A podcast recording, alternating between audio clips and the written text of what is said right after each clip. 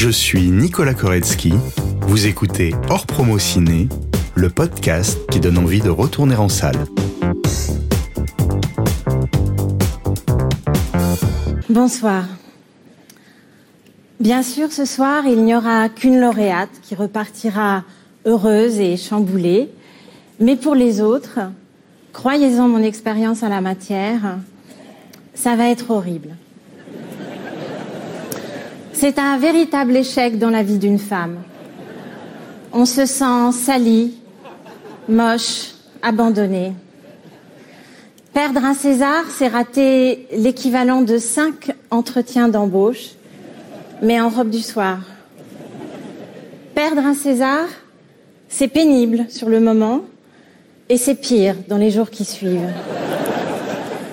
C'est une baisse signifiante de la libido, mais chez votre partenaire.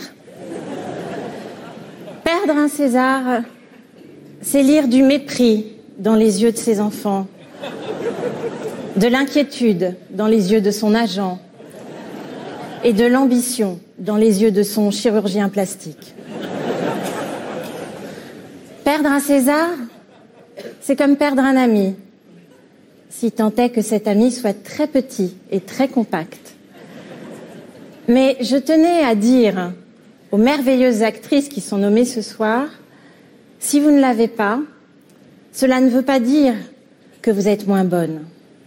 Cela veut dire que vous êtes fini. Emmanuel. Et voilà, vous l'aurez compris, aujourd'hui, mon invité est Emmanuel DeVos.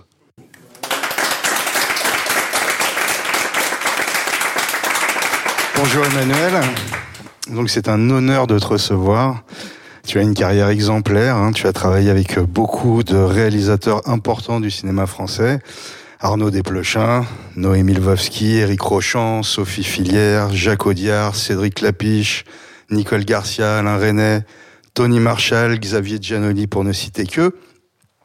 Tu as donc tourné dans une petite centaine de films jusqu'à présent. Et ce qui est très impressionnant, c'est que c'est quand même très difficile de trouver un mauvais film. Tu es ce qu'on appelle euh, une enfant de la balle. Tu as dit que tu es né au cul du camion. Tes deux parents étaient comédiens. Tu as donc grandi dans les coulisses des théâtres sans pour autant avoir de révélation quant au métier d'actrice. Ça a l'air de s'être fait naturellement. À l'âge de 6 ans, tu te regardais devant la glace pour essayer de voir ce qu'il y avait à l'intérieur de ton âme. Tu as d'ailleurs dit que tu pensais qu'on ne devenait pas acteur, mais qu'on naissait acteur. Alors j'imagine quand même qu'à un moment, il a fallu que tu verbalises le fait que tu voulais être actrice. Tu te souviens de comment ça s'est passé? Non, parce que je- j'ai pas menti en disant ça. C'est que je pense que c'était euh, comme si je reprenais la boutique, quoi. Quand on est fils de d'épicier ou ou de notaire, euh, c'est comme si tout le monde savait que ça allait être comme ça. Parce que comme j'ai commencé à jouer quand même très petite euh, au théâtre, euh, tu vois, je faisais de la figuration, je faisais dans les spectacles que faisaient mes parents. Et la question ne s'est jamais posée vraiment. Je, ne suis pas arrivée un jour dans le salon en disant euh, voilà, je vais être actrice. Euh, C'était comme ça. Très bien. Tu dis que tu dévoiles des choses intimes à travers le métier d'actrice avec le- les mots des autres. Tu cites le metteur en scène Jacques Lassalle qui disait On est acteur pour savoir qui on est. Alors comment apprend-on à se connaître en jouant la comédie? Eh bien, euh, forcément, si on, on est le passeur de certains mots et de certains de grands, grands, grands dramaturges, je pense que de côtoyer Tchekhov, par exemple, ou de côtoyer euh, Victor Hugo, ça vous en apprend sur vous-même, ça ouvre des petites portes euh, quand même euh, importantes. Euh, après, les rôles au cinéma aussi, ça peut vous en apprendre sur soi, de se retrouver dans des situations qui, évidemment, enfin, en tout cas, on l'espère, ne vous arriveront jamais dans la vie. Euh, ça, forcément, si on se met, pas, moi, je parle même pas de ce que j'ai vécu, mais si vous jouez une meurtrière ou si vous jouez, euh, ça va, vous allez forcément toucher du doigt ce que c'est que de, de tuer.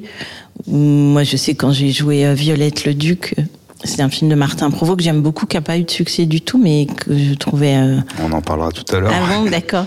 Eh bien, euh, j'ai côtoyé. Les... Je fallait que je sache ce que c'était l'écriture, donc euh, je m'étais mise à écrire à, à, grâce à ce rôle, donc c'est quand même pas rien. Il y a mille exemples. Hein. Je peux... Mais effectivement, toutes ces petites portes qu'on ouvre pour un rôle, vous les ouvrez forcément pour vous aussi. C'est obligé. Alors, il y a des avantages à naître dans une famille d'acteurs. Ta mère te disait, si un producteur t'invite à manger, ce n'est pas pour te nourrir. Et elle te disait aussi, si on te dit on te rappellera, on ne te rappellera pas. Alors, est-ce que ça t'a évité de tomber dans certains pièges ou tu attendais quand même qu'on te rappelle? Oh oui, ça a dû m'arriver une ou deux fois à attendre un peu impatiemment qu'on me rappelle parce que voilà, peut-être le rôle.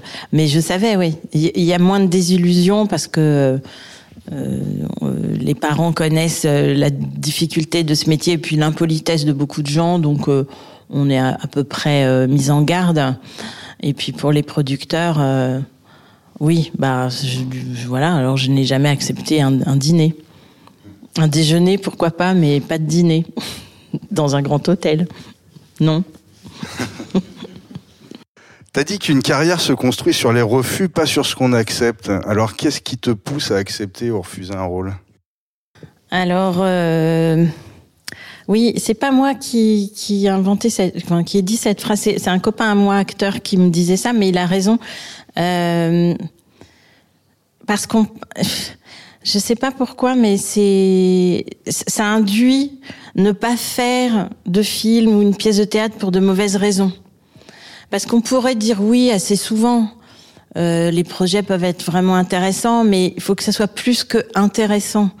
C'est qu'il faut tellement de cases, euh, de cocher les cases pour dire oui à un film, qu'effectivement j'ai plus souvent dit non que oui. Mais parce que, par exemple, on ne fait pas un film parce qu'il se tourne à l'île Maurice. On ne fait pas un film parce que c'est très très bien payé. On ne fait pas un film parce que on adore le partenaire, euh, parce que ça peut vous emmener dans le mur. Donc, euh, donc j'ai souvent dit non.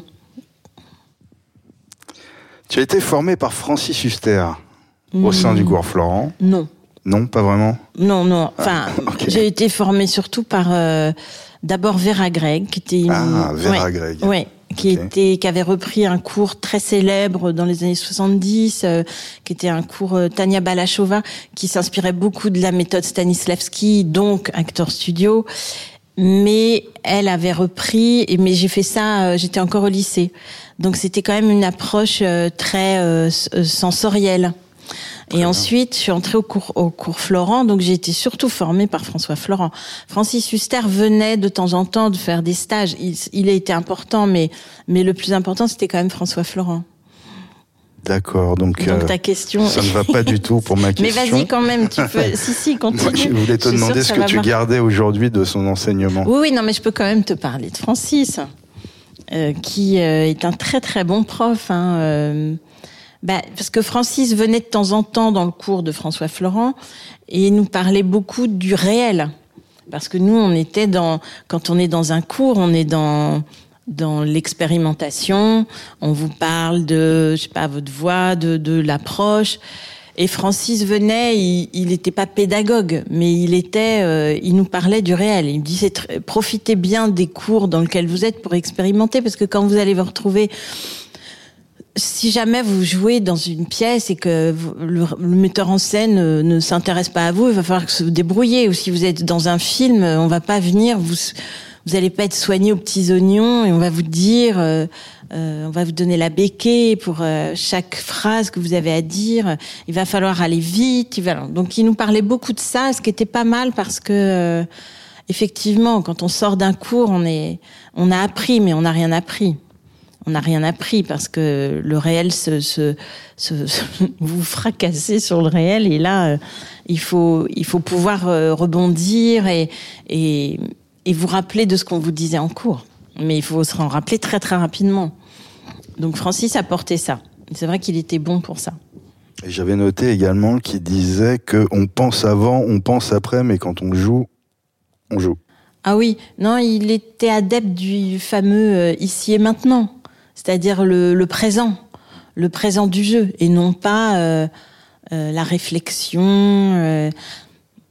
et ça, c'était important de nous le dire parce qu'on avait un peu tendance à, avant de passer une scène, par exemple, ou avant un exercice, à beaucoup se concentrer ou être très de prendre beaucoup de temps et, et ne pas faire avec ce qui se passe, euh, de faire avec ce qu'on nous a dit la veille ou de, de ce qu'un prof euh, dit, oui, de, des explications, alors que l'art du jeu, c'est là, c'est ici et maintenant, c'est l'art du présent. Donc tu es entré euh, dans ce métier par le théâtre, hein, le cinéma c'était a priori quelque chose que tu envisageais pas du tout. C'est ta rencontre avec Noémie Lvovsky lors d'un stage de direction d'acteur à la Fémis qui a, qui a vraiment tout changé. Le stage était dirigé par Chantal Ackerman et tu avais pour partenaire Yvan Attal. Mm-hmm. Est-ce que tu peux nous raconter cette rencontre et ce qui en a découlé? Eh bien, euh, ben là, ce, dont je me souviens, c'est que hum, Noémie euh, était la seule à, s'approcher des acteurs. Il y avait peut-être 15 euh, personnes. Il y avait Sophie Filière, mais elles étaient Noémie et Sophie étaient en scénario. Elles étaient même pas en, mise en scène, en réalisation. Euh, et je me souviens que aucun des jeunes élèves de la Fémis ne disait un mot. ils étaient assez tétanisés par les acteurs. Il y avait Yvan Attal, Marion Laine et moi. Nous étions trois. Et la seule qui, qui osait nous parler et qui osait un peu se prêter au jeu de la direction d'acteur, c'était Noémie. Parce que Noémie avait aussi euh, été au cours Florent avant d'entrer à la Fémis. Elle avait, elle savait ce que c'était. Elle avait traversé le statut d'acteur, donc elle n'avait pas peur. Mais je voyais bien que tous ces jeunes gens étaient extrêmement euh, peureux, quoi. Ils avaient très très peur des acteurs. Il y en avait un qui disait, mais non, mais de toute façon, même moi, euh, moi, je ferais que du documentaire. Enfin, vraiment, ils étaient, très, très, très, très, très peur de nous. Et qu'est-ce que ça a changé cette rencontre pour toi? C'est à partir de, de, cette rencontre que tu as envisagé de faire du cinéma? Bah c'est pas moi qui ai envisagé, c'est que c'est Noémie m'a demandé de jouer dans son court métrage de sortie de de de Fémis. Donc elle avait fait un court métrage qui s'appelait Dis-moi oui, dis-moi non avec Valérie Bruni Tedeschi, moi, Emmanuel Salinger, Olivier Pi, euh, Nicolas Briançon. Ah ouais, ouais, c'est marrant. Hein et euh, voilà. Et donc là, elle m'a dit, euh, je me souviendrai toujours, elle me dit, mais tu sais, t'es faite pour être filmée. moi, j'étais, j'avais jamais pensé cinéma, quoi, parce que le cinéma des années fin 80, 90 et les années 90, c'était un cinéma que je trouvais extrêmement misogyne. Euh, je, je pouvais pas me, j'aimais pas moi Zulawski, j'aimais pas euh, tous Benex, tous ces films-là, j'aimais pas du tout. Je trouvais que c'était, euh, je, voilà, j'aimais pas ce que ça, euh, ça montrait de la, de la femme, de la jeune femme. Je pouvais pas du tout me reconnaître là-dedans. Et donc c'est en rencontrant cette génération. Là, voilà. Et finalement, j'ai fait du cinéma avec des gens de ma génération. Tu as donc rencontré euh, Noémie Sophie Filière, avec qui tu as fait plusieurs films par la suite. Mais tu rencontres aussi Arnaud Desplechin, qui, qui, qui devient le cinéaste central de ta filmographie. Vous êtes quasiment indissociables. Hein. Vous avez fait sept films ensemble. Tu as dit de, de, de Desplechin, il y a Arnaud et il y a les autres. Tu, tu as même dit être son double, que vous avez des sensibilités jumelles, que vous vous complétez, et surtout que tu lui résistes bien. Alors, qu'est-ce que tu veux dire par là? Eh bien, euh, je, veux, dire que si on a en face de soi euh, une personne extrêmement brillante comme il l'a été assez rapidement, tu en, on a fait l'expérience aussi dans la vie des morts, euh, on peut très vite se laisser aller à, par exemple, Arnaud est un très bon acteur. Et il avait tendance à jouer les scènes avant que nous nous les jouions. Et je remarquais qu'il y en avait beaucoup qui prenaient son ton, par exemple. Et, je ne sais pas pourquoi, mais assez rapidement, je me suis dit non, mais euh, oui, il y a une façon de parler des plechins, mais il faut pas. Je, je, ne le verbalisais pas. Je, je pense que c'était assez instinctif, mais je, me disais qu'il fallait garder euh, sa façon de parler, quoi. Et et, j'ai des souvenirs comme ça plus tard dans d'autres films, dans La Sentinelle ou même dans Comment je me suis disputée, où il me jouait la scène et je faisais exprès de surtout pas euh, dire comment il disait euh, certains mots et que c'était très prégnant en moi. Et c'est pour ça que quand on travaille avec des gens très très charismatiques, il faut pouvoir résister à leur charisme. C'est bien, mais il faut aussi faire sa place et faire son pas, pas perdre sa personnalité. Surtout Arnaud, quoi, qui a tendance à c'est pas la peine de travailler, par exemple, avant de commencer un film avec Arnaud, parce qu'il il sait tout de ton personnage, il sait tout comment le jouer, comment faire. Il te, lui, il donne vraiment la béquille. T'es comme un petit oisillon à attendre mais, mais il faut quand même imposer certaines choses que l'on pense. Et justement. C'est pas facile avec lui. Je me souviens de Mathieu Amalric euh, recevant un César pour comment je me suis disputé et disant d'Arnaud, il pourrait faire jouer une porte. Une chaise, une chaise, une, chaise, une porte, une chaise. je, me, souviens d'une chaise. Je l'ai noté de mémoire alors. Ouais, bah, je sais pas. C'est bon, enfin, quoi, du coup, dire. Euh, sa méthode? Je sais qu'il te dirige différemment des autres. Alors, comment il dirige les acteurs et comment il dirige toi Alors, la direction, c'est drôle, hein, mais c'est toujours une phrase, que une question à laquelle j'ai du mal à répondre. Comment dirige un tel, un tel, un tel, une telle? Je pense, avec ma grande expérience, que la direction d'acteur, ça n'existe pas. On dirige pas un acteur.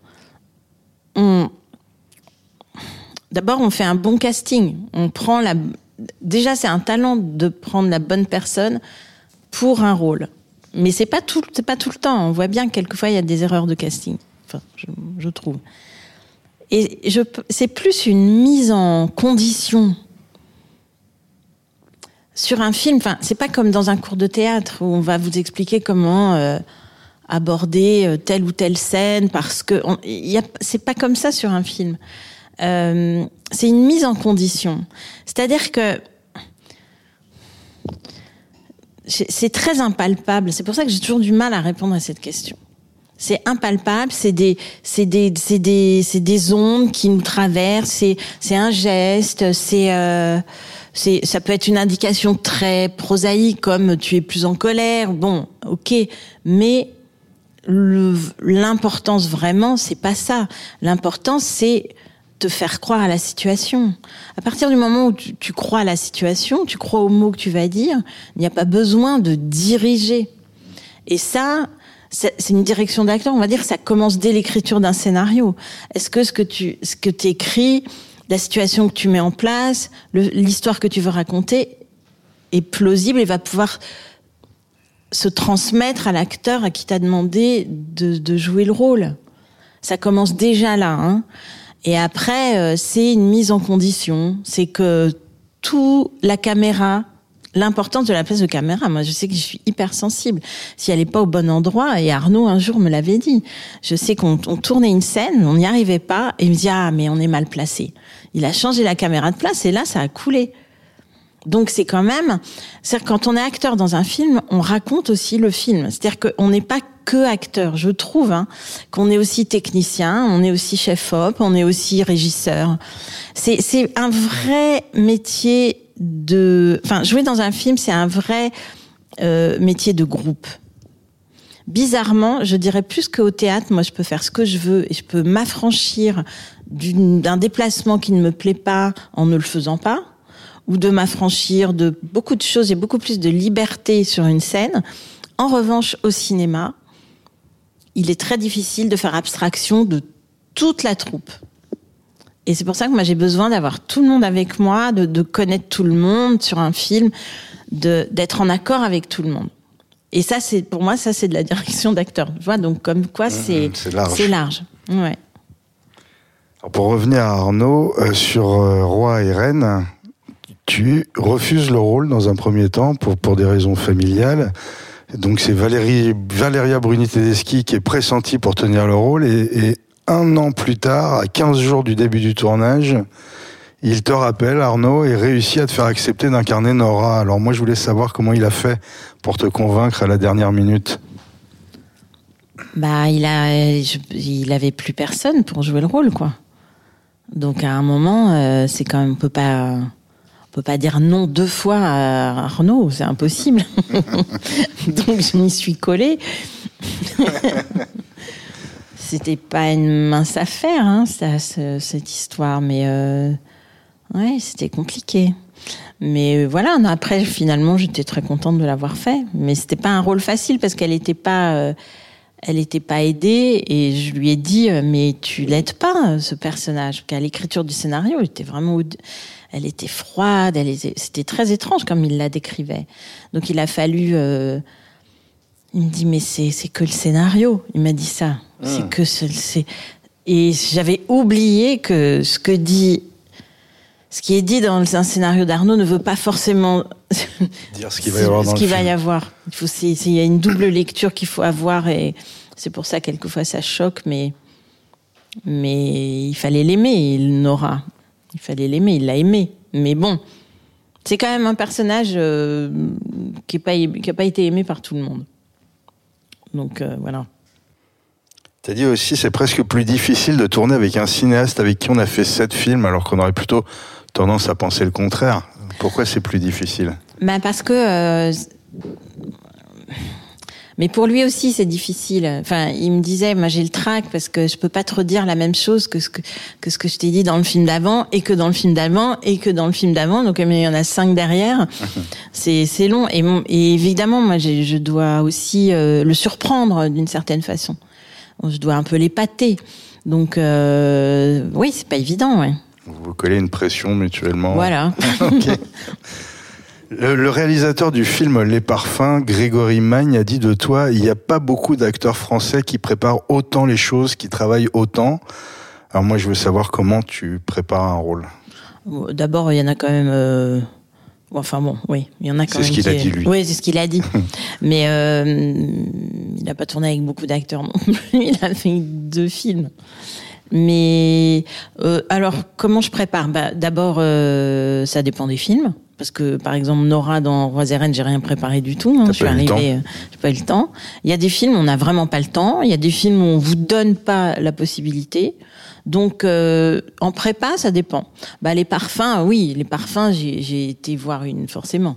J'ai été voir une née et j'ai travaillé. Euh, Parce que tu joues le rôle d'une. Oui, d'une créatrice de parfum. Donc là, il y a déjà un élément technique. Ce qui est, ce qui est pas mal d'avoir une, une, une, particularité dans un personnage. C'est, ça, c'est un, appui assez formidable parce que ça vous donne euh, le, presque parce que c'est c'est pas toujours enfin maintenant oui mais c'était pas toujours bien vu de préparer autant les, les rôles avant c'est très bizarre mais si on joue euh, bah, une créatrice de parfum, une commissaire de police ou une sourde, forcément, euh, on va travailler avant parce que c'est très technique. Mais pour des rôles peut-être moins techniques, comme un rôle que j'adore, qui est euh, Le temps de l'aventure de Jérôme Bonnel, j'avais dans l'idée euh, que cette fille qui se retrouve, c'est sur une journée, qui se retrouve euh, sans téléphone, sans argent, et qui court dans tout Paris pour trouver, euh, à la fois retrouver un homme et en même temps essayer de, de choper son portable et de d'avoir de, l'argent. Euh, je voulais courir, euh, je voulais être très légère. Je voulais avoir, euh, je voulais courir vite et de façon légère, donc presque comme si je volais. Donc si j'ai fait un travail physique, alors que le rôle le demandait pas spécialement comme ça à la lecture, mais ça m'aidait moi à être dans une espèce de vélocité et une rapidité. T'as eu recours à une coach pour ce film enfin, Oui, c'est une, ma prof de barre au sol à qui j'ai demandé, qui, qui prépare certains acteurs euh, ou actrices elle a fait un travail formidable. Elle avait, Romain Duris pour le, film de, de Ozon où il était en femme. Euh, elle a préparé aussi euh, Gaspard Huliel pour Saint-Laurent. Euh, elle, fait Juliette Binoche, elle travaille souvent avec elle, elle, est, elle est formidable. Et elle m'emmenait comme ça, donc elle m'a emmenée. J'ai fait que de la que de la course sur la coulée verte où elle me prenait comme ça par le par le cou et elle me faisait avancer. Et, et c'était c'est voilà enfin et bon musculairement aussi il fallait être euh, je passais mon temps à, descendre dans le métro remonter passer d'un quartier à l'autre tout le temps tout le temps tout le temps. Et ça c'était un travail super intéressant qui m'a beaucoup aidé pour le mais c'était pas un coaching de jeu mais c'est c'est pas mal de passer par le physique pour euh... moi j'aime pas les coachs euh, coachs c'est-à-dire qui viennent chez vous, qui vous font travailler votre texte très très rapide. Qui vous, j'ai des copines qui font ça. Je dis mais comment vous faites? Bah elle vient et on fait la psychanalyse du personnage. D'où il vient, qu'est-ce qui, quelle est son enfance? Je dis ah, ça j'aime. je le fais toute seule. Je, je n'aimerais pas que quelqu'un s'en mêle. C'est très bizarre. Je veux pas. euh, Je veux faire ça toute seule. Tu écris des journaux Oui, intimes alors de tes personnages. il y a eu des. Quand vous avez un personnage qui a un passif un peu lourd, c'est pas mal d'écrire son journal intime. Peut-être un an avant que le film, que l'histoire commence. J'avais fait ça pour un rôle où c'était une femme qui avait perdu son enfant. Mais c'était atroce. Hein. Ah, J'ai souffert le martyr. Moi, j'ai j'ai deux fils, donc c'était, je, oh, c'était affreux. Mais j'écrivais le lendemain de la mort de l'enfant. Il y a des larmes, je pleurais en écrivant. Mais comme ça, je, touchais du doigt la, une horreur, quelque chose dont on a très peur. Mais, comme ça, quand j'ai commencé le film, j'avais traversé, non pas évidemment dans la réalité, mais j'avais traversé ça. Et l'écriture, c'est pas mal. C'est pas mal d'écrire euh, sur ces personnages. Ou alors, vous faites le journal. Vous, vous prenez un peu de temps tous les jours, si vous avez, ou même pour une pièce de théâtre, hein, vous jouez, je sais pas moi, euh, même euh, une pièce ancienne. Vous essayez de vous imaginer dans l'époque du, je sais pas, vous jouez Elmire dans dans le Tartuffe, euh, ben vous écrivez le journal d'Elmire. Ça peut être très très, c'est très riche. C'est très riche pour votre imaginaire. C'est très très bien. Oui, ça nourrit de l'intérieur. Ça nourrit, Ah. oui. Puis c'est amusant, c'est une façon de pas le lâcher. euh, c'est, ça, c'est très très bien à faire. Ça demande un peu de discipline. C'est vrai que je, je l'ai pas pour tous les rôles. Il y a des rôles je le fais pas, mais de temps en temps, je le fais. Tu as dit je ne peux pas jouer quelque chose que je ne crois pas, je ne crois qu'en la situation. Si elle me paraît juste, je peux jouer. Je ne peux pas fabriquer, je ne suis pas une technicienne du jeu. Si la situation me paraît trop tordue, je coince. Et quand je coince, ça peut être terrible, comme un cheval de course qui refuse de prendre le départ parce qu'il avait passé un oiseau jaune. Est-ce que tu as un exemple d'un moment où tu as bloqué sur un tournage et comment, tu fais dans ces cas-là? Alors, euh... non, enfin, j'ai donné l'exemple tout à l'heure de la caméra qui n'était pas au bon endroit. Euh, oui, j'ai bloqué sur une scène euh, dans un film. Oui, oui, j'ai bloqué parce que euh, les mots ne correspondaient pas à la. Pour moi, ça correspondait pas à la situation. C'était trop explicatif. Je sais plus pourquoi. Ben, ça a été terrible, quoi. Je suis partie en colère. On tournait dans une boutique, dans une ville. Je suis partie, je suis partie. Je suis devenue complètement folle, ouais. J'étais en colère. J'ai j'ai dit, mais non, on avait dit que ça n'était pas ces mots qu'il fallait dire. Je suis devenue dingue. Je suis partie. Et puis je suis revenue et je m'étais calmée. Mais alors ça c'est le c'est une chose qui qui ça, ça peut vraiment me si je ne comprends pas la situation que ça soit ça m'est plus arrivé au théâtre parce qu'au théâtre j'ai j'ai une, une réaction je suis vraiment à nu j'ai j'ai quelque chose de très sensitif très très épidermique ce qui est normal parce qu'il faut jouer comme ça sur une scène de théâtre hein. il faut être euh, il faut être poreux à tout tout ce qui se passe donc euh, on ouvre un peu toutes les vannes et si tout d'un coup c'est négatif là ça peut ça peut être j'ai vécu deux fois des moments vraiment compliqués mais bon, c'est le prix à payer aussi d'être euh, un peu au présent, justement, et, et, et dans une sensibilité particulière. Alors, ça m'arrive pas à chaque fois, hein, évidemment. euh, Je tiens mes nerfs quand même, mais, mais bon, c'est arrivé deux fois. Bah, je, je craque. Dans ce cas-là, je peux vraiment craquer. Et tu, tu arrives à imposer ton point de vue. Au final, on a changé les mots ou? Oui, oui, bah Oui. oui, oui. Ah bah ça fait son petit effet. hein. Vous partez d'un tournage euh, en pleine ville, on ne sait pas où vous êtes, vous revenez une heure après. euh, Tout le monde est au garde à vous. Hein. Ils ont peur de vous perdre quand même. Tu, tu en as parlé tout à l'heure euh, que le théâtre pour toi c'était vraiment la liberté. Euh, pourquoi est-ce qu'on est plus libre hein, donc du coup euh, au Alors, théâtre? euh, je sais pas si c'est la liberté, c'est-à-dire que on croit toujours, enfin, disons que c'est l'inverse. On croit toujours que c'est un effet de troupe le théâtre. Mais moi, je trouve qu'on est très seul et, et mais une solitude qui peut qui peut être agréable aussi. Hein. On, on, c'est- nous qui racontons l'histoire.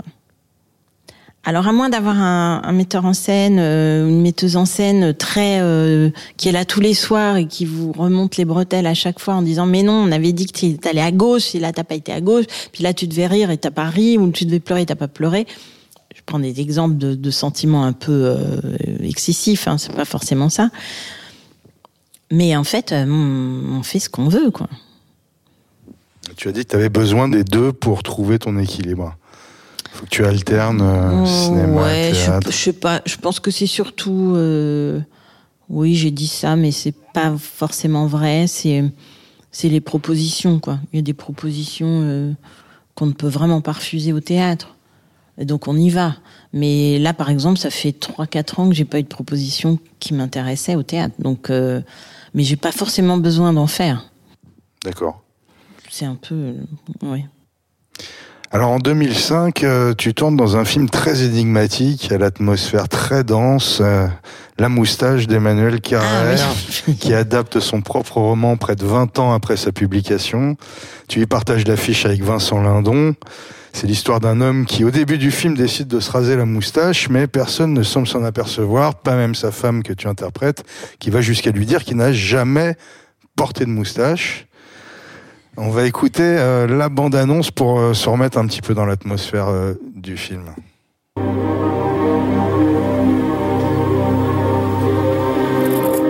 Qu'est-ce que tu dirais si je me rasais la moustache? Je sais pas, je t'aime avec. Je connais pas sans.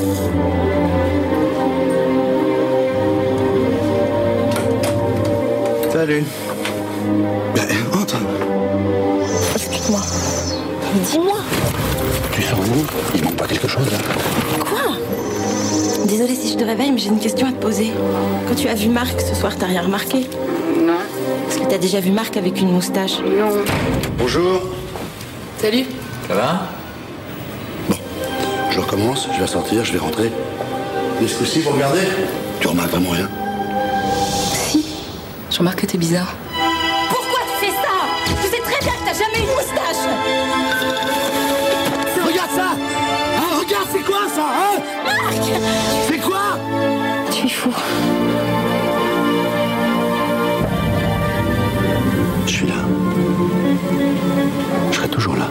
Qu'il arrive.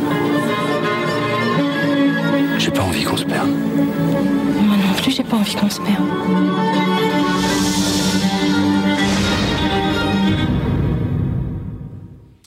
Alors, schizophrénie, paranoïa, complot, monde parallèle, la fin est encore plus énigmatique que le reste. Toutes les versions sont envisageables. Le réalisateur n'a jamais donné d'explication. Je voulais savoir comment tu, tu avais travaillé ce rôle-là. Est-ce que tu as fait un choix conscient sur la vérité de ton personnage? Est-ce que le réalisateur t'a donné des explications ou alors tu t'es débrouillé toute seule? Non, mais là, je.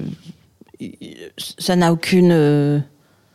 Là, je, je, je, faut, je faut être bête comme une oie, quoi, dans ce genre de situation. euh, C'est pas moi qui, c'est pas moi qui fais le film, c'est pas moi qui veux raconter cette histoire. Donc moi, je joue au présent. Un jour, il avait une moustache, un jour, il avait pas de moustache. Je pense qu'il vaut mieux être, euh, plutôt que de faire des petits regards en coin, genre, je suis en train de manipuler mon mari. Pas du tout. Je pense que là, ben là, c'est vraiment typique. Chaque jour suffit sa peine. Chaque jour. Ah bah aujourd'hui elle pense qu'il a une moustache. Là aujourd'hui euh, avant-hier c'est elle pensait qu'il en avait pas. Et faut pas aller plus loin que ça. Premier degré. Premier degré et je jouais avec et avec Vincent on, on s'accrochait tous les deux comme des naufragés. Et une fois j'ai demandé à Emmanuel Carrère je dis mais euh, il a une moustache ou pas? Et là, je ne peux même pas vous dire ce qu'il m'a répondu. Je, je, il m'a embrouillé. Il a embrouillé tout le monde et il a dit de toute façon, ce que je veux, c'est c'est que vous soyez comme euh, et le spectateur avec vous dans une euh, programme essorage 1200 tours et que et qu'on ne sache pas. Ça fonctionne. Bah oui, ça fonctionne. Mais évidemment que si. Alors, le livre, il est intéressant, le livre, lisez-le. Euh, la fin euh, est. Complètement différent. Elle est très différente. Ouais, ouais. Et elle donne quand même un élément de réponse. Mais dans le film, il n'a pas été jusque-là, euh, parce que c'était un peu gore.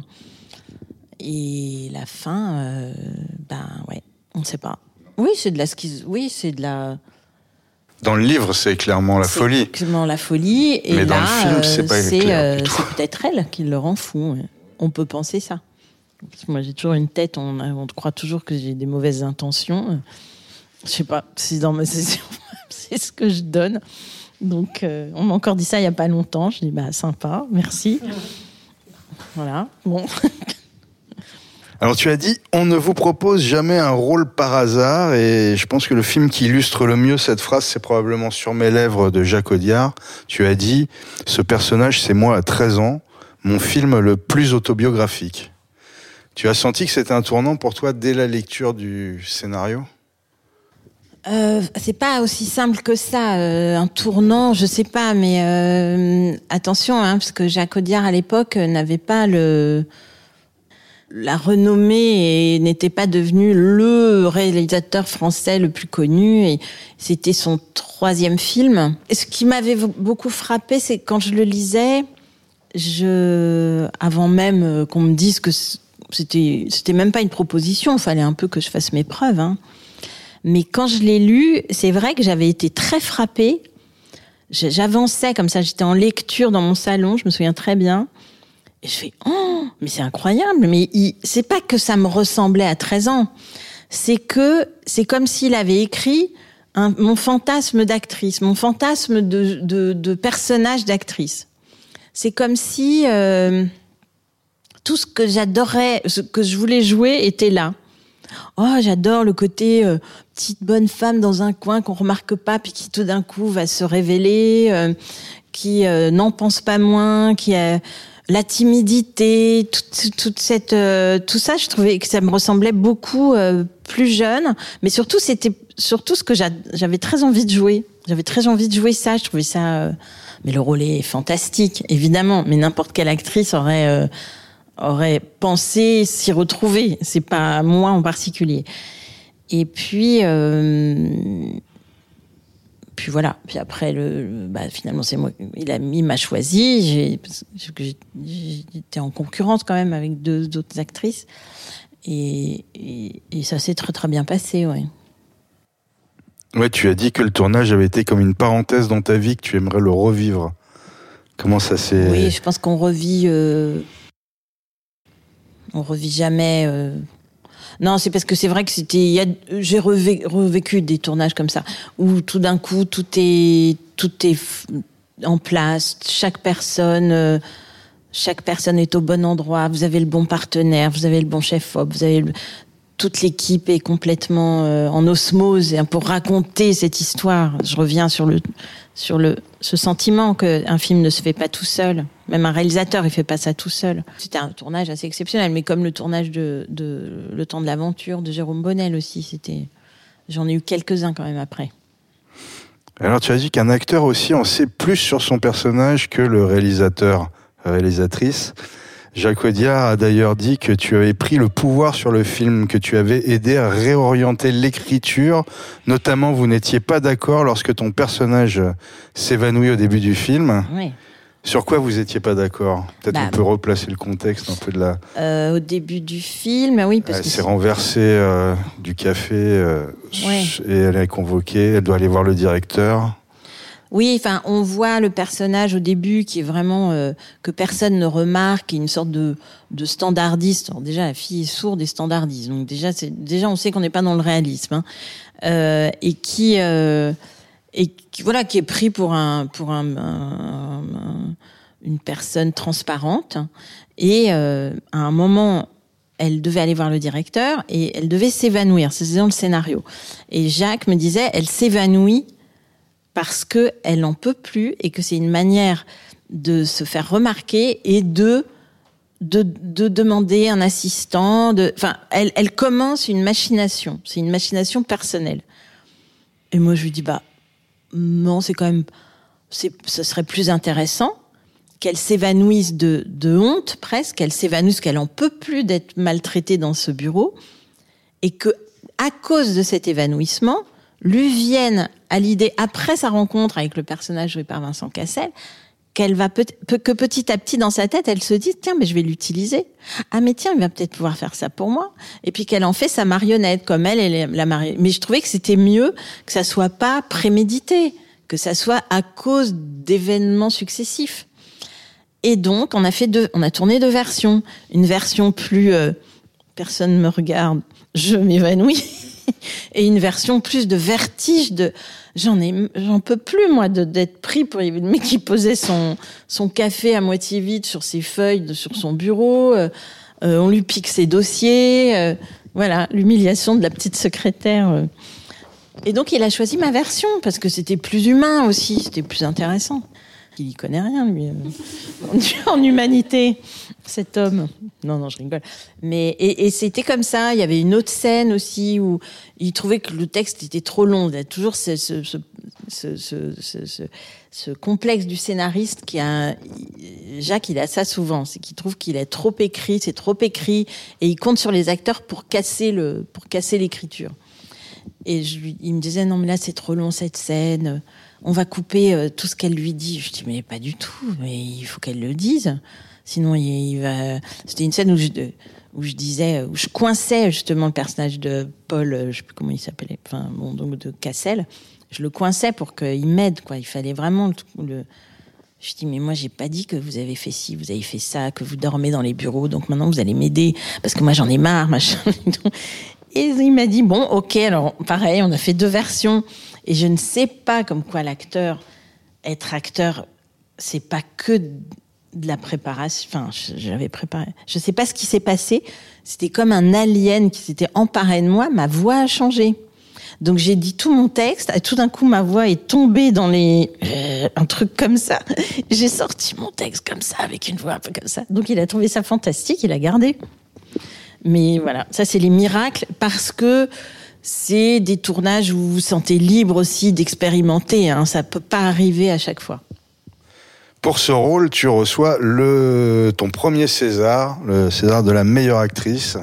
Tu as dit que c'était le meilleur moment de ta vie à égalité avec la naissance de tes enfants. Qu'est-ce que ça a changé pour toi d'avoir un puis Ça deux fait- Césars? Ouais. Oui, non, bah, le, en tout cas, oui, évidemment, ça fait. C'est, incroyable comme moment, oui, bien sûr. Qu'est-ce que ça a changé?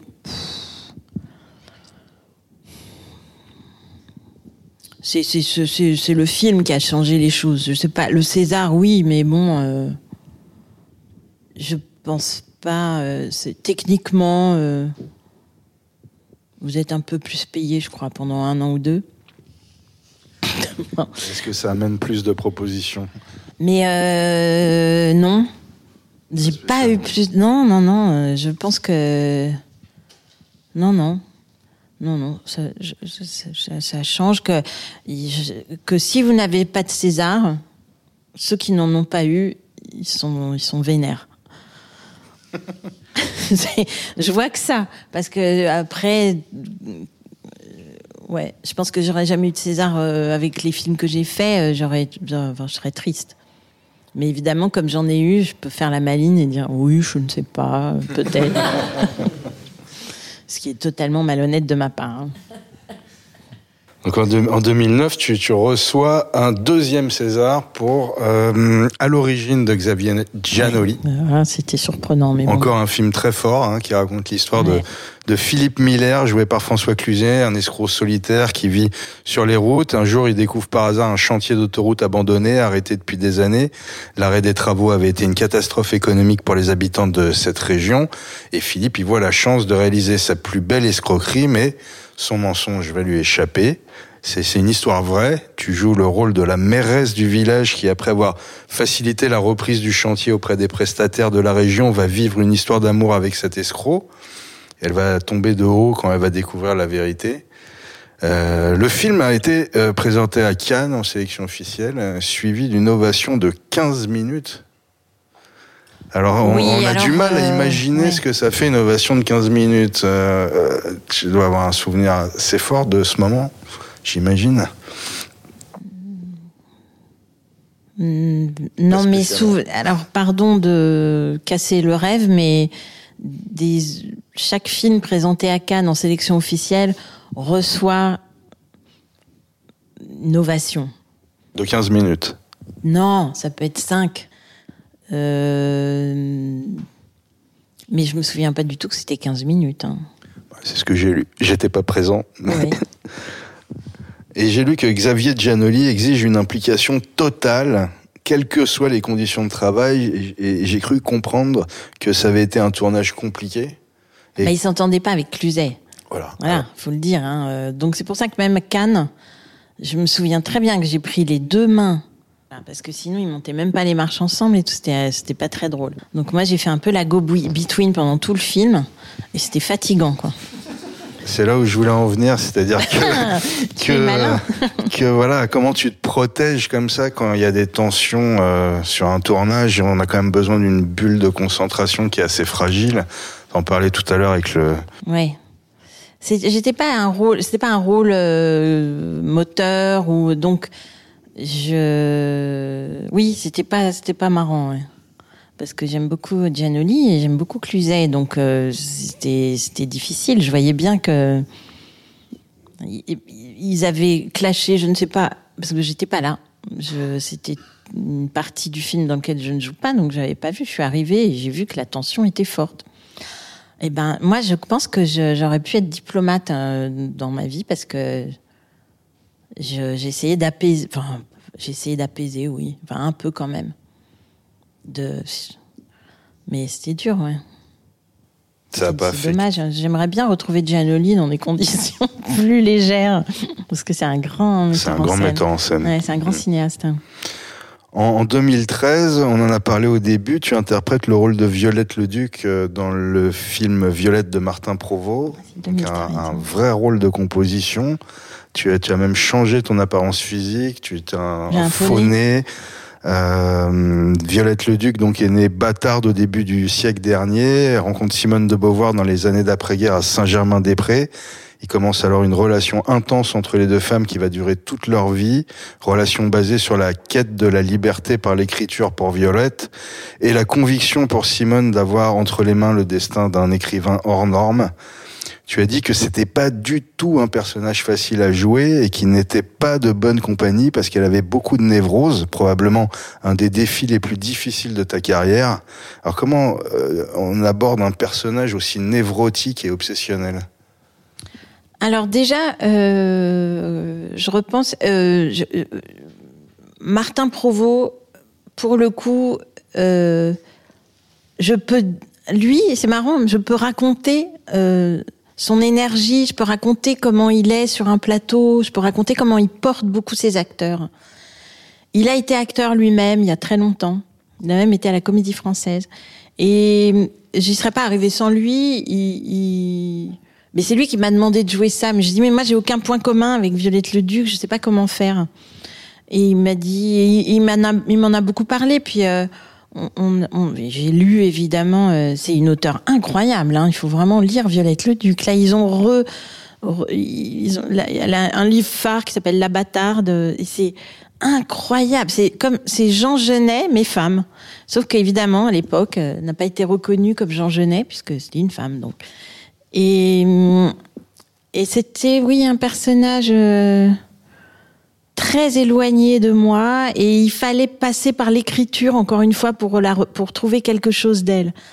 Elle écrit des choses incroyables. C'était dans dans dans son j'avais tout dans son écriture donc je pouvais me baser là-dessus.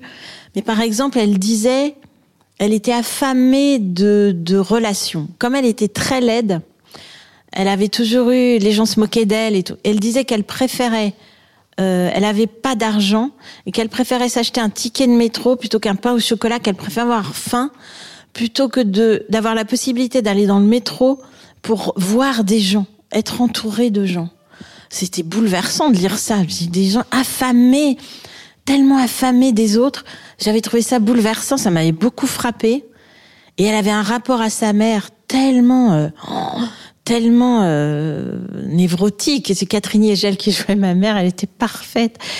Et on avait des scènes et tout tellement folles. Et je me suis, je me rappelle qu'un jour, au début du tournage, je me suis réveillée la nuit et j'ai dit tout haut. J'avais commencé depuis deux semaines, je crois. Je, me suis réveillée comme ça au milieu de la nuit. J'étais à l'hôtel. Je fais, mais j'ai tellement aimé ma mère, un complètement fou, un truc. Ça y est, elle était entrée en moi, quoi. Elle est, moi, j'aimais toujours ma mère. Enfin, à l'époque, pas, j'étais pas, euh, c'était pas. Mais euh, j'en ai fait des, rêves la nuit, quoi. C'est un personnage très, très, très. Et heureusement, enfin, j'avais branché Sandrine Kiberlin pour jouer Simone de Beauvoir. Et c'était super parce que c'est une amie et, euh, et c'était. C'était bien que Sandrine joue le rôle. Ça me, ça me. Mais c'est vrai que c'est un personnage de, de douleur, de souffrance, oh, qui était euh, lourd à porter. Mais encore une fois, euh, Martin a été euh, incroyable. C'est resté un ami très cher. vraiment, il, m'a aidé beaucoup, beaucoup, beaucoup. En, riant même autour de, de certaines scènes, en allégeant certaines scènes qui étaient difficiles à faire. Il disait, oh là là. lui, il était aussi un peu le personnage. Donc on était deux à le porter. Et est-ce que tu as toujours besoin de trouver une correspondance entre ta vie et la réalité de ton personnage pour, euh, pour Non. rentrer dedans Non, il faut, non, pas forcément. Pas forcément. euh, c'est plus simple, effectivement, si on peut trouver une résonance en soi. Mais quand on n'en trouve pas, eh bien, c'est là où il faut avoir de l'imagination. On dit, tiens, qu'est-ce que je ferais moi dans cette situation-là? Alors déjà, on voit ce que ça donne. Et est-ce que ça correspond à ce qui est écrit? Pas forcément. Mais rien que de se poser la question, c'est déjà un travail. Et ça fait avancer, ça permet de, ça permet de. Je l'ai fait là pour un film qui va sortir euh, le 10 janvier, là, le film de Joachim Lafosse, où la situation est improbable, enfin très difficile. Avec Daniel Auteuil, c'est ça? Ouais, euh, un silence de Joachim Lafosse, où je ne, je n'ai aucune, euh, je n'ai au- aucun point commun avec le, le, le personnage. En revanche, euh, le silence, enfin, ça m'intéresse le silence dans les familles. C'est une problématique que je trouve euh, moderne et auquel il va falloir se, se coltiner parce que c'est important. Le pouvoir et le silence. Donc ça, tout d'un coup, je me dis ah, ça c'est important d'y aller, même si s'en fout que je... mais politiquement et socialement, ça m'intéresse.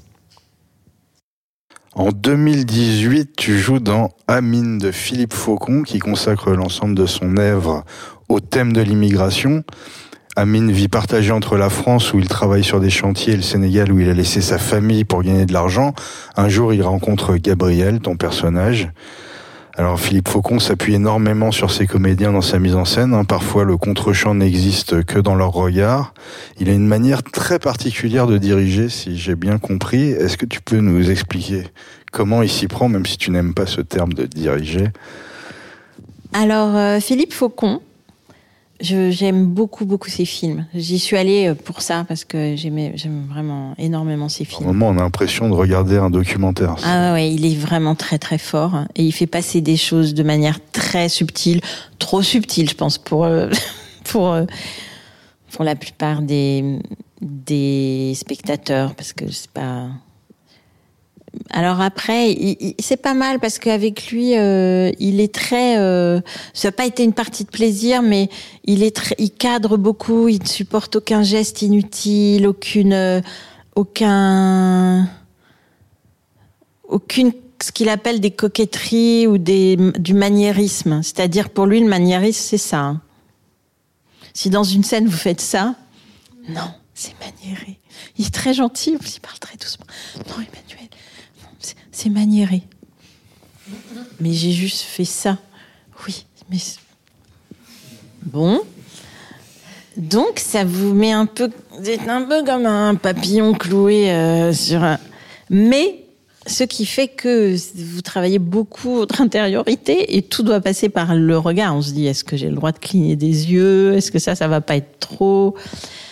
Mais je m'en serais vraiment accommodée, sauf si j'avais eu un partenaire un peu euh, sérieux. Mais là, c'était quelqu'un qui n'avait jamais rien fait, qui avait été trouvé euh, en Italie, un Sénégalais très sympathique, mais euh, qui n'avait jamais joué. Donc, c'était très difficile. Ouais, c'était ma prochaine question.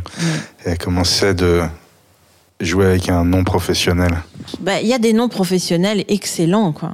Et qui ont les codes un peu, là, euh, dans les champs contre champs, ils regardaient ailleurs, ils comprenaient pas, quoi. S'il lui était pas filmé, il faisait ça. Il regardait ailleurs, il clignait des yeux, enfin, il n'était pas dans la situation, donc euh, c'est super dur. Mais je le dis volontiers parce que je l'ai dit à Philippe Faucon, il, le sait, hein, que ça. J'ai pas, j'ai pas aimé ça, j'ai pas trouvé ça euh, chouette pour, euh, pour moi. Mais j'ai énormément de respect pour lui quand même. Hein. C'est s'il me reproposait un film avec un vrai acteur, enfin quelqu'un qui sache un peu ce que j'irais, hein, volont, vraiment, Ça reste un très beau film. Oui, et le film est très beau, donc je suis, je suis très contente de l'avoir fait.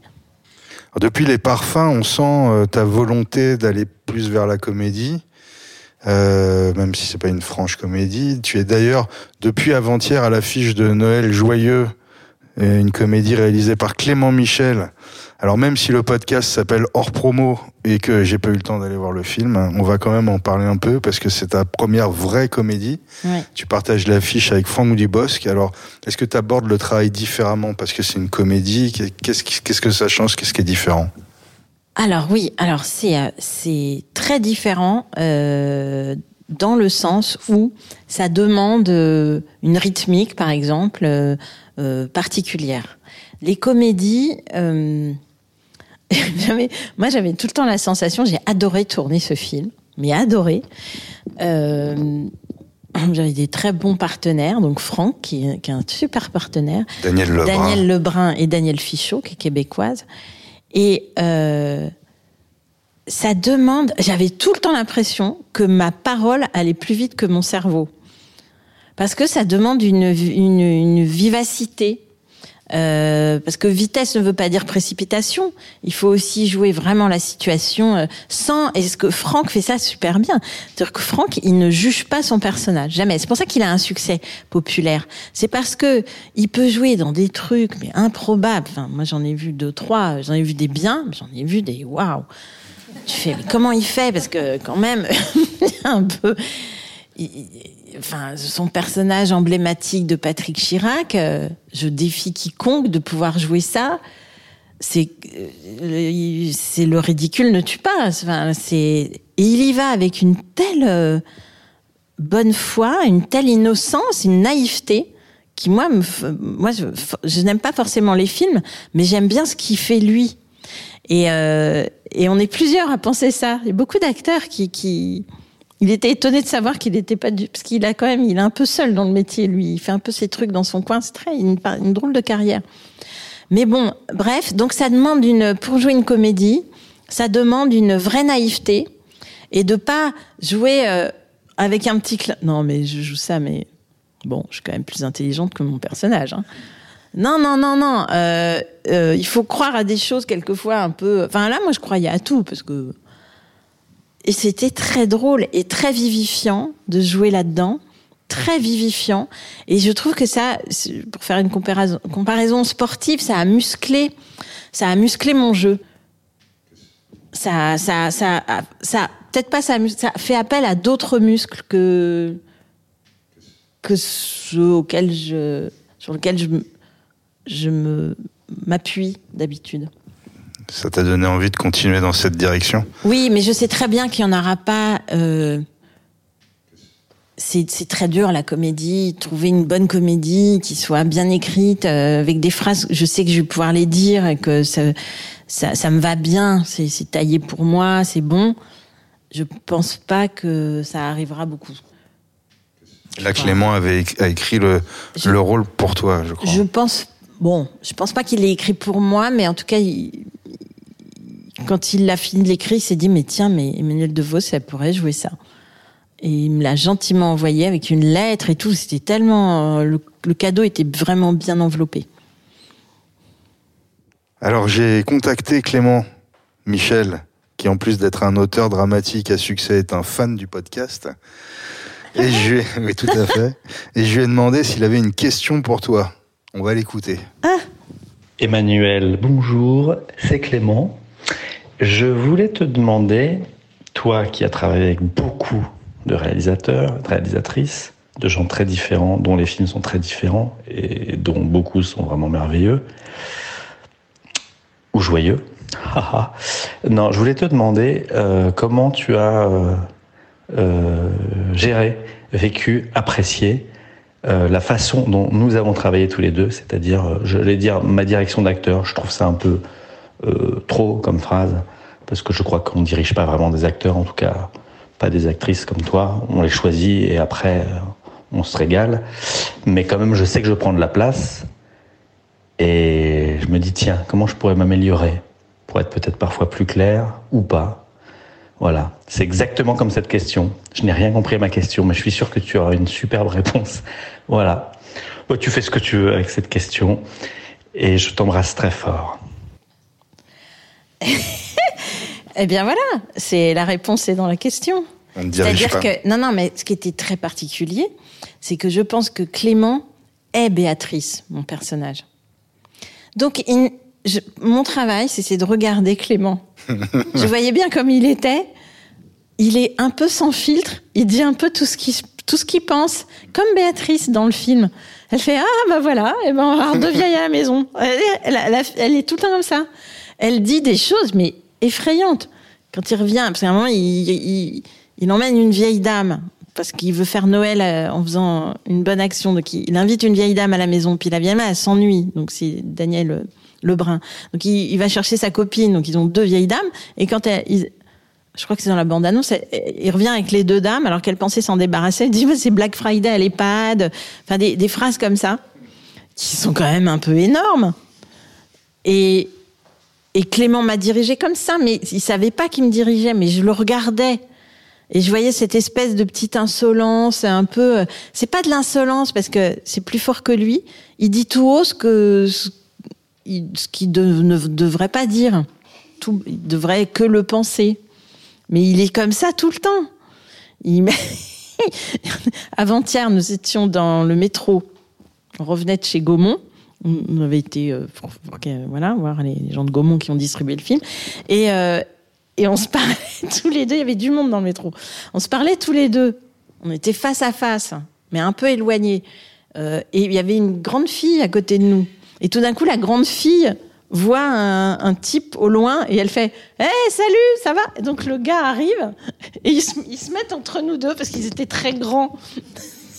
Genre, on était en train de parler. Donc, ils, se mettent entre nous deux, ils se mettent à parler. Et Clément se recule et fait Non, mais c'est bien aussi. Vous avez, vous avez fait longtemps que vous vous êtes pas vus, donc vous vous mettez devant nous. C'est pas grave. Nous, on est là. De toute façon, on descend à la prochaine. C'est pas grave. Et les gens, ils étaient un peu sidérés. Pourquoi ce type Voilà, ça, c'est Clément. Il a cette. Euh, c'est pas du franc-parler. Et donc, évidemment que l'ambiance était comme ça. Je le voyais. Alors, apparemment, il piquait des petites colères contre son équipe pour X ou Y raison, puis tout de suite après, il s'excuse. Et c'était Béatrice, donc il m'a dirigé comme ça. Et je pense que, on... alors moi, je suis pas du tout comme ça, mais euh, j'ai un rythme qui convient à son écriture. Et j'espère qu'on, en tout cas, j'espère qu'on refera des films ensemble, parce que vraiment, euh, on est euh, comme ça, quoi. On est des, on n'est pas jumeaux, mais on, s'entend sans se comprendre, sans se comprendre, on s'entend sans, sans se parler. Bizarre ce lapsus qui, qui, qui, qui est anéanti tout ce que je viens de dire. Alors nous arrivons donc à la fin de cet entretien. On va passer aux questions du public composé des membres euh, du collectif Les Artifex. Il s'agit de comédiens et, comédiennes, réalisateurs et réalisatrices professionnels qui s'entraînent ici. C'est un peu comme une salle de sport pour les comédiens et les comédiennes. Alors avant de leur donner la parole, j'ai une dernière question. Quel conseil tu donnerais à de jeunes réalisateurs, réalisatrices ou euh, pareil pour les, les acteurs et les actrices, quel conseil tu leur donnerais? Je sais pas, un seul, mais ça vaut pour tout le monde. Ça vaut pour, euh, je le dis souvent même aux assistants qui viennent me chercher le matin en voiture. Euh.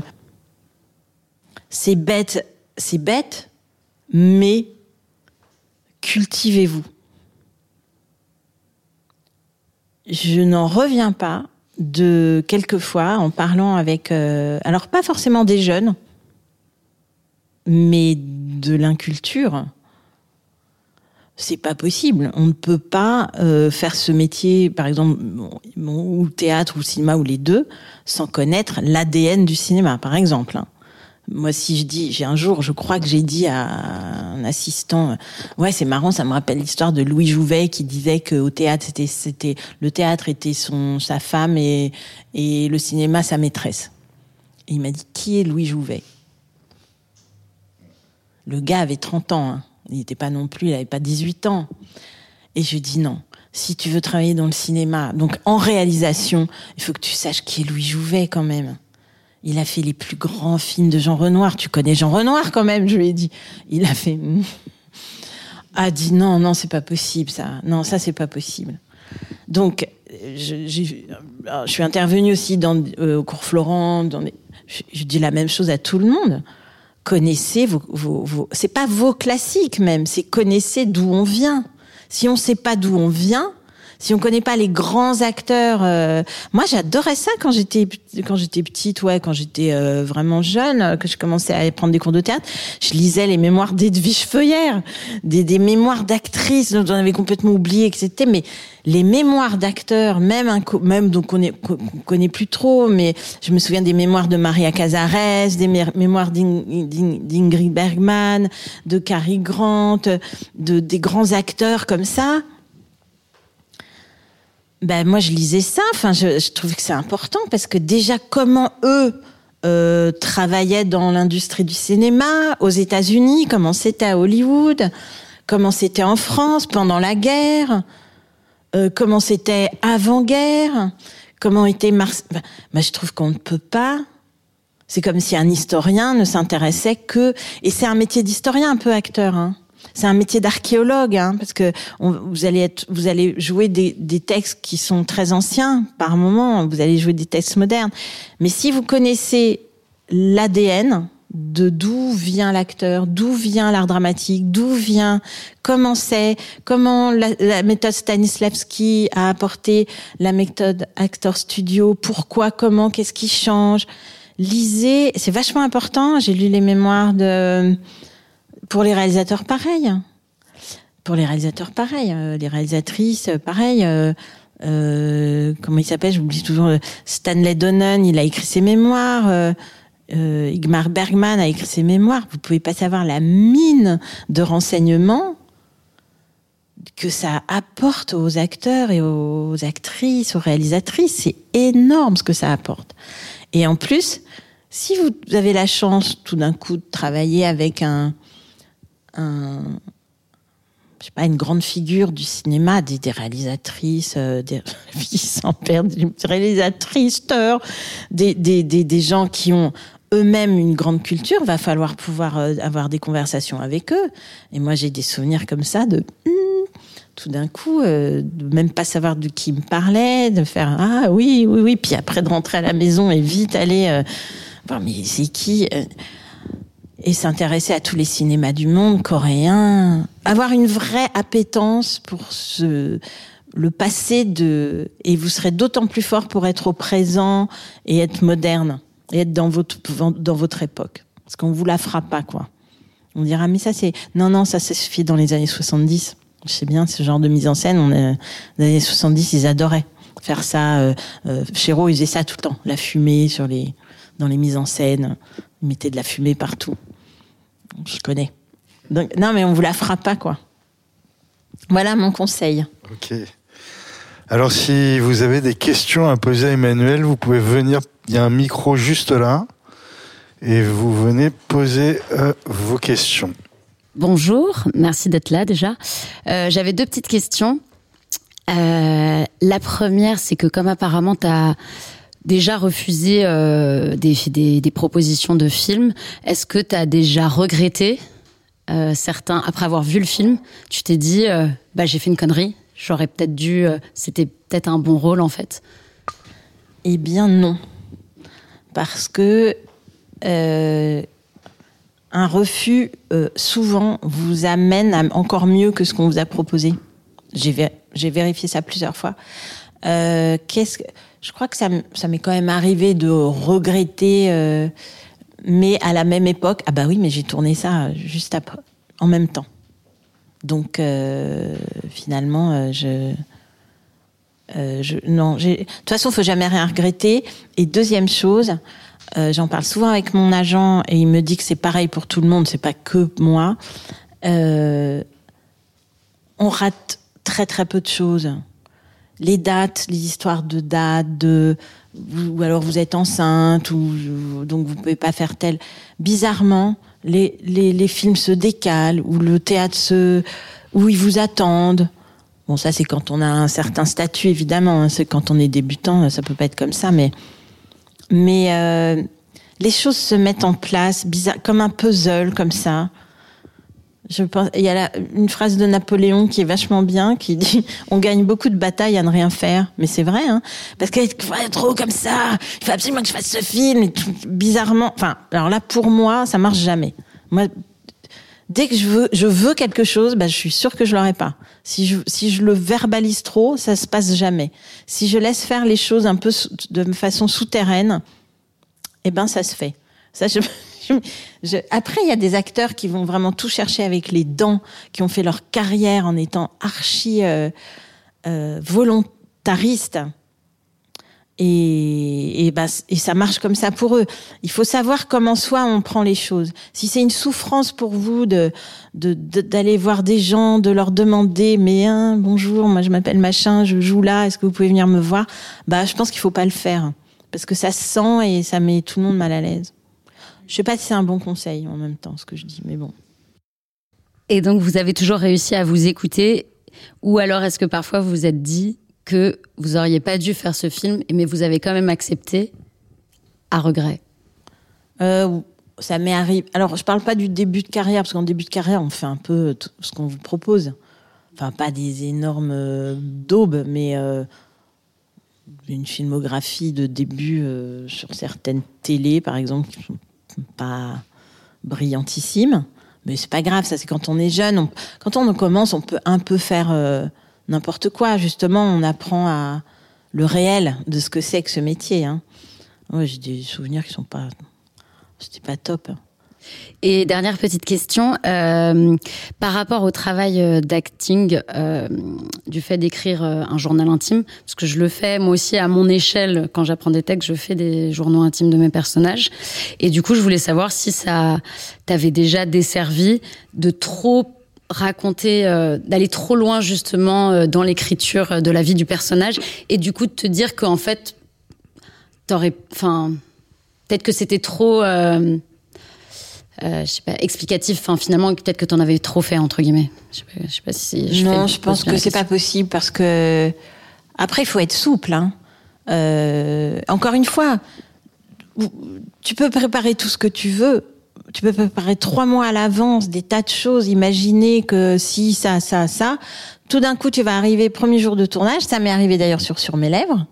J'avais décidé que parce que j'avais été voir beaucoup les les les non les sourds maintenant on dit pas sourds les malentendants et euh, j'avais remarqué vous savez il y a, ils font du théâtre aussi c'est super beau d'ailleurs hein. IVT. ouais c'est magnifique euh, et j'avais rencontré des personnes donc malentendantes.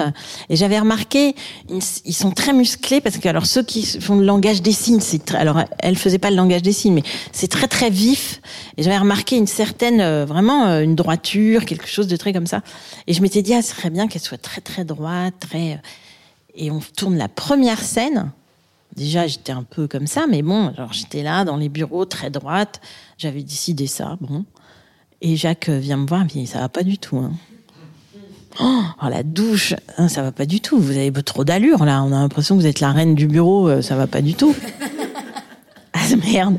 Donc chlouk, bah, j'ai baissé les épaules tout de suite. J'ai fait la. la- Donc j'avais préparé ça. Bon bah ça a pas servi. euh, C'était pas non plus. euh, Il il faut garder voilà une souplesse, mais la- le réel, c'est comme dans la vie, hein, va se charger de vous assouplir. Ça c'est sûr.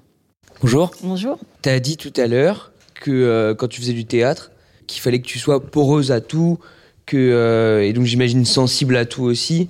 Et je voulais savoir si c'était euh, si c'était inné ou si ça a été un travail pour arriver à être complètement en adéquation avec le présent et donc complètement capable de tout recevoir en termes de sensibilité. Je pense que ça s'est fait sur la longueur de l'expérience. Euh, plus jeune, je pense que enfin, j'étais quand même assez sensible, mais euh, peut-être plus sur moi. Et donc, plus vous vous ouvrez à ce qui se passe et à vos partenaires surtout, parce qu'il faut bien euh, être réceptif à ce qu'ils vous envoient.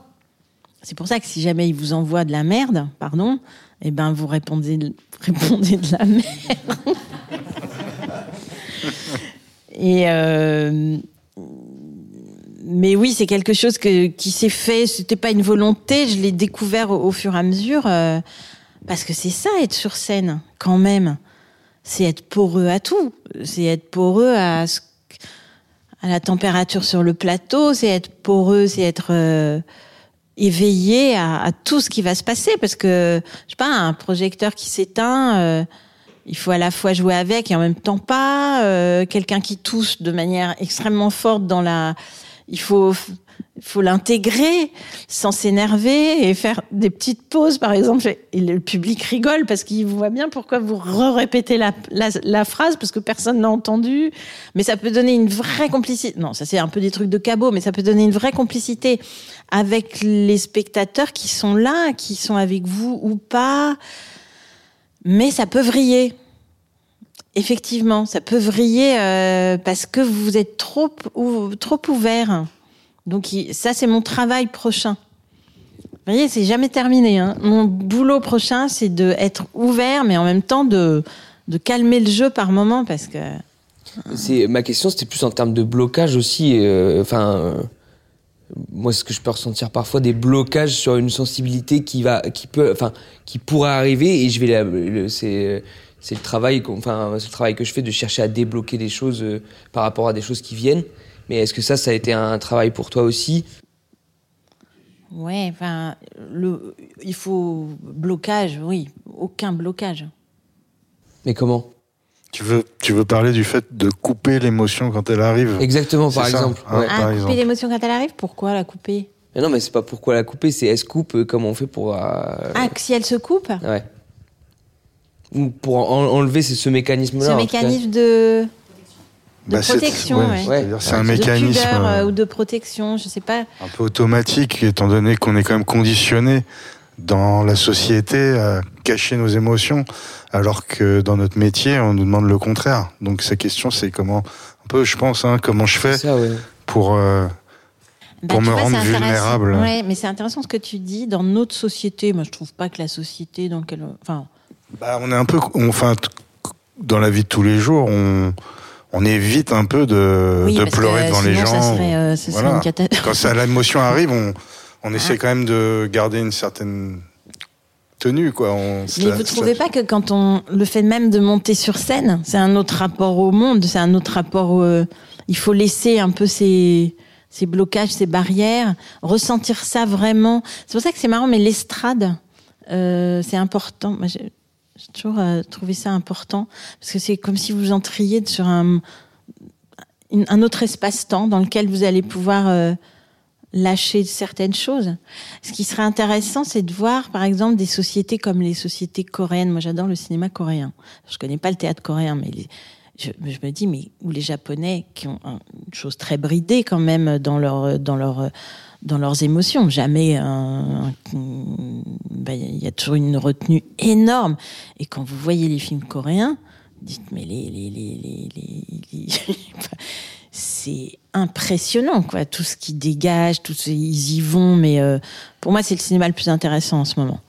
Donc je vous conseille beaucoup le, le, cinéma coréen. Ils font des choses au niveau du jeu, mais stupéfiantes. Hein. Vraiment, euh, c'est des vraies leçons d'acteurs. Ça, après, en fait, ce que ça raconte, ce que ta question, c'est là où on se dit, euh, acteur, c'est aussi beaucoup réfléchir, euh, se psychanalyser, quoi, réfléchir à ce qu'on est, pourquoi on bloque à tel ou tel endroit, pourquoi il y a des choses qu'on a du mal à jouer. On n'a que nous, hein, comme instrument. On a, c'est pas le violon, c'est pas un piano, c'est pas une peinture, c'est pas. C'est nous qui nous-mêmes devons faire un une introspection de, par des exercices, je sais pas. Après, je donne pas de cours de théâtre, donc je sais pas comment ça, ça peut se arrivé, passer. toi aussi de rencontrer ces blocages Oui, oui, bien sûr, sûrement. Ouais, ouais, ouais. Oui, oui, ça arrive. Même ça arrive à, un peu tout le temps, mais euh, moi, je, je, pense que quand on a une, on est vieux, qu'on a une expérience, ça, on, on, ça va plus vite. Hein. Ça va beaucoup plus vite. Hein heureusement quand même qu'on apprend en vieillissant. Bonjour Emmanuel. Bonjour. Tu as une très belle carrière et euh, je voulais savoir si tu devais donner un conseil à la Emmanuel qui a, enfin, qui a commencé sa carrière, quel conseil ce serait? N'essaye pas d'être, euh, n'essaye pas de plaire. Euh, c'est pas ce que je faisais beaucoup, mais sois comme tu es, quoi. Ne cherche pas. à- Non, parce que quelquefois on peut avoir des admirations pour des actrices. On a des modèles. Essayé de parler comme elles. Ça rendait pas très bien, quoi. Parce que j'aimais pas ma voix, parce que j'avais vraiment une voix, mais de bébé. Alors j'essayais de parler un peu comme ça. Eh ben, mais c'est ce qu'on dit à tout le monde. C'est il faut faire avec ce qu'on est, se faire confiance. Oui, complètement, je vois. Hein. Mais C'est toujours ce que je dis, mais n'empêche que c'est quand même le plus important. hein. Ok. Mais c'est pas facile quand on est jeune, forcément. De... Mais non. On se découvre au fur et à mesure du temps, et j'imagine que c'était le cas. Bah oui. Euh, je me souviens même pas comment j'étais moi. Enfin, j'ai des, j'ai des, oui, je sais pas. J'étais comment? Hum, Et autre petite question, euh, quel serait le meilleur, euh, vraiment le meilleur, euh, comment dire, souvenir de ta carrière? Si vraiment il y a quelque chose qui t'a marqué ou, enfin, j'imagine qu'il y en a plusieurs, hein, mais euh, vraiment là, euh, comme ça, spontanément, dans le moment présent, comme tu aimes dire. euh, Mais je, je sais. J'espère qu'il est devant moi le meilleur souvenir de ma carrière, quoi. Je, oui, bah j'ai des très bons souvenirs. J'ai des très bons souvenirs. Le tournage de La Vie des Morts, pour moi, c'était un, c'était un, c'était, ah, j'ai fait, ah, c'est ça le cinéma. C'est ça tourner un film. Parce que c'est rencontré sur La vie des Nicolas morts joue dedans. euh, de Arnaud Despluches. C'était son premier film qui est, au départ de devait être un court métrage, est devenu un moyen métrage et est sorti en salle. Ouais.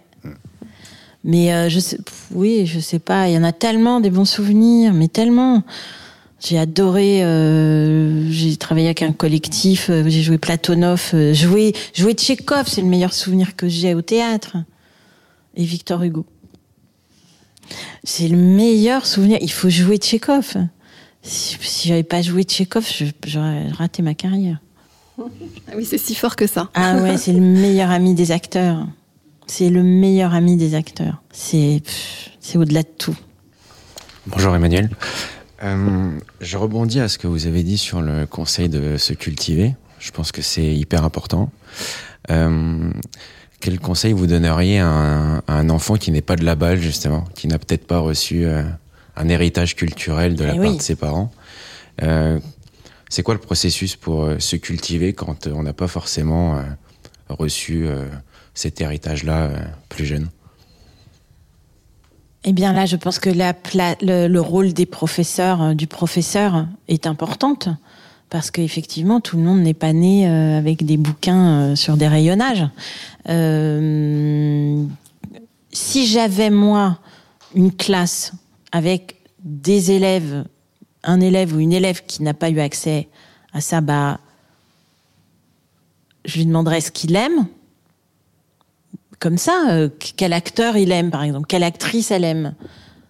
Et en partant de cet acteur, s'il me dit, je sais pas moi, Leonardo DiCaprio, ou s'il me dit euh, euh, Joe Star, j'en sais rien, eh ben on part de Joe Star ou on part de et après on défile. Alors d'où vient Joe Star?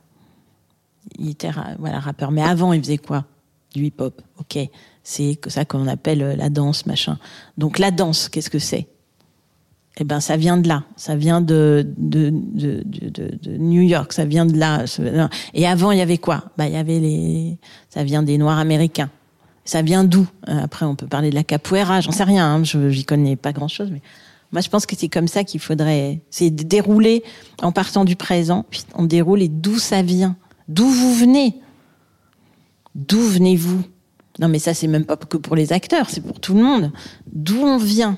Si on ne connaît pas son passé, on ne peut pas aller vers le futur, ça j'en suis sûre.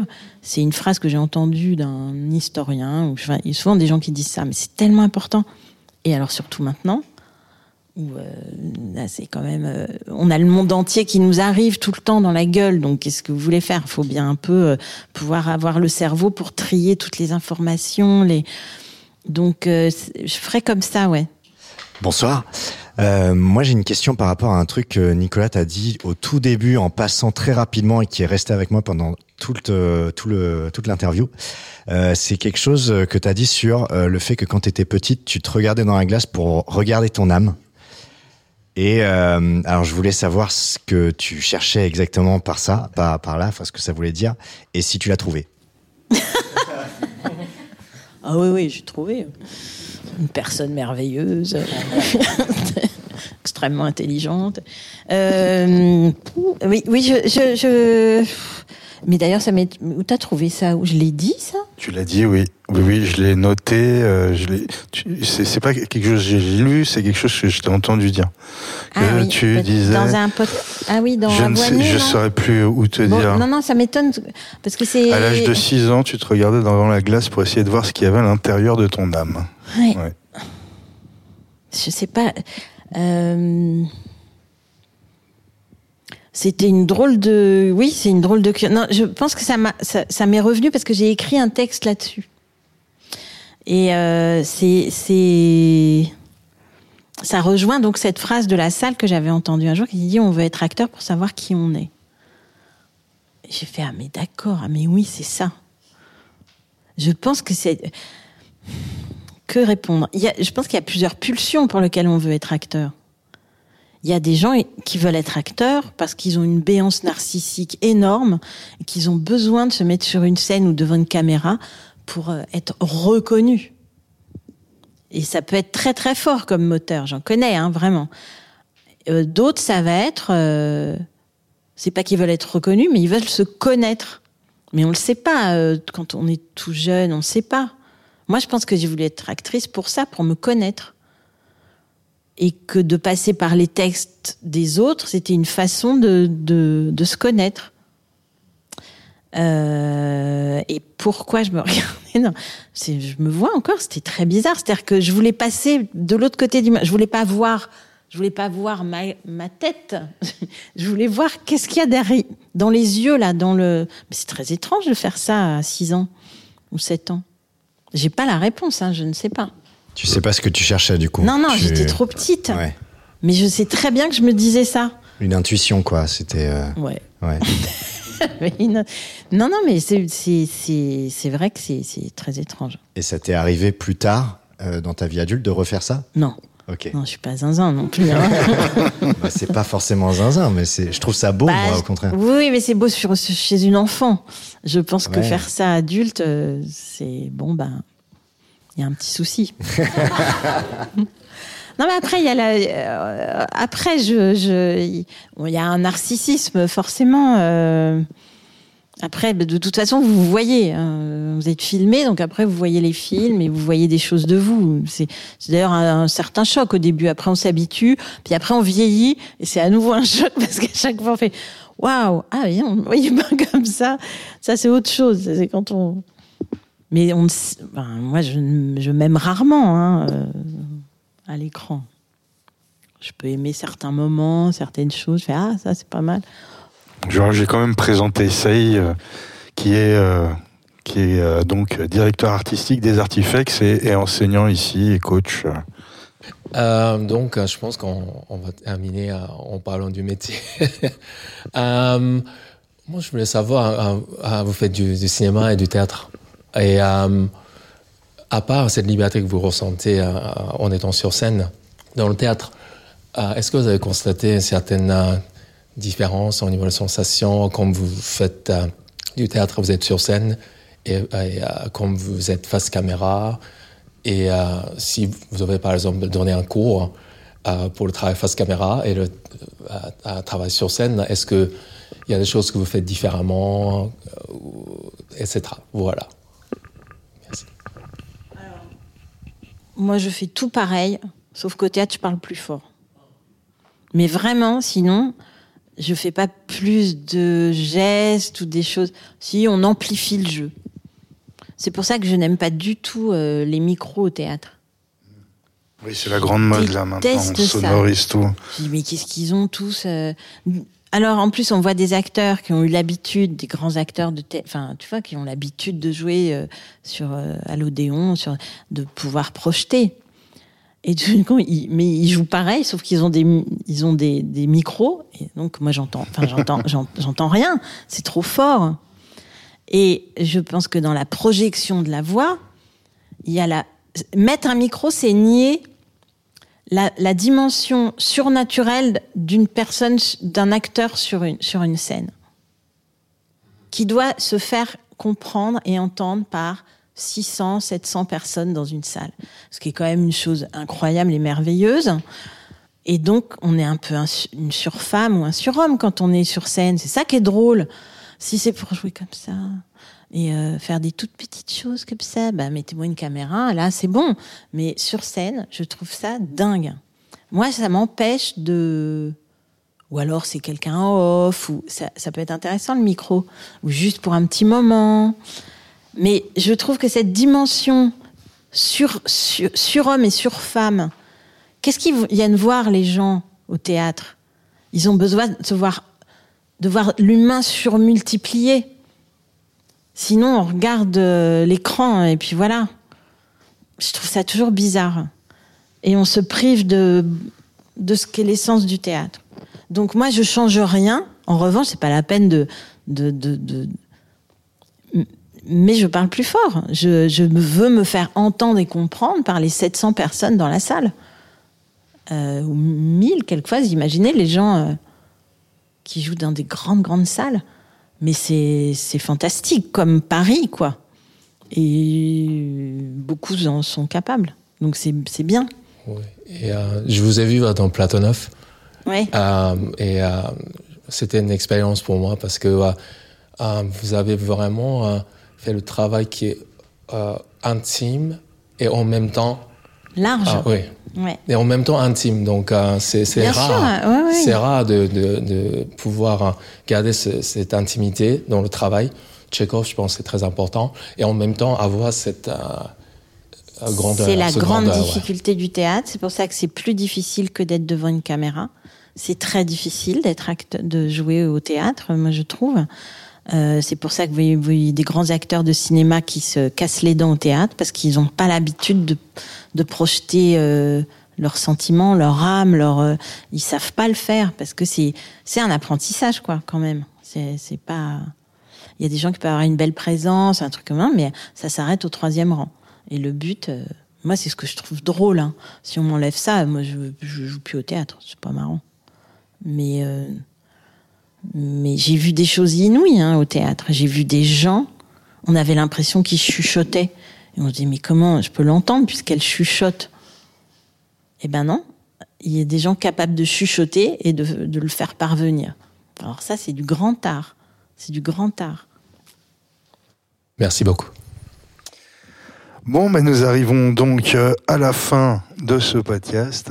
Merci infiniment, Emmanuel. C'était, c'était un plaisir et un honneur d'écouter, de t'écouter parler de ton métier. Je tiens à remercier donc les Artifex et plus particulièrement son fondateur Quentin Persia pour le bon accueil, ainsi que Erwan Mirabeau à la technique. Vous pouvez nous suivre sur les réseaux sociaux hors promo ciné où j'annoncerai prochainement mon prochain invité.